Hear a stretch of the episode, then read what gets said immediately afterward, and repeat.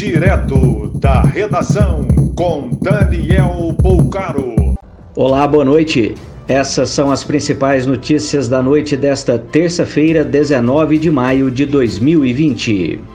Uma casa ficou totalmente destruída após um botijão de gás explodir na manhã de hoje em Santo Amaro da Imperatriz, Grande Florianópolis. Ninguém ficou ferido. Dez municípios da região do Alto Tietê, interior de São Paulo, anteciparam para essa sexta-feira, dia 22, o feriado de Corpus Christi, com data de 11 de junho. Por determinação judicial, dois homens de Cariri do Tocantins podem ser internados de maneira compulsória caso deixem o isolamento social. Um tem coronavírus e o outro se recusa a fazer o exame. Pelo menos quatro ambulâncias do estado do Acre passam a contar com cápsulas de isolamento para transporte de doentes. Um detento de 32 anos é a primeira vítima fatal por coronavírus do complexo penitenciário da Papuda, em Brasília.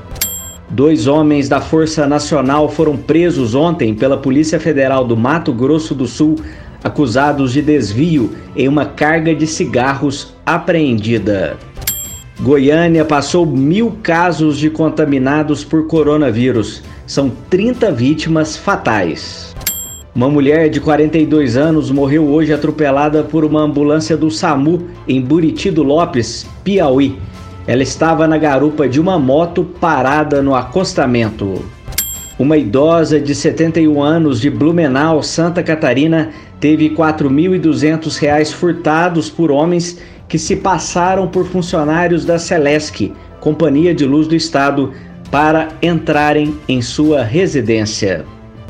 Duas pessoas morreram hoje na queda de um avião de pequeno porte em Tietê, interior de São Paulo. O acidente ocorreu em um sítio à margem do rio Tietê. Mais informações no site da redação.com.br. Você ouviu direto da redação com Daniel Bolcaro.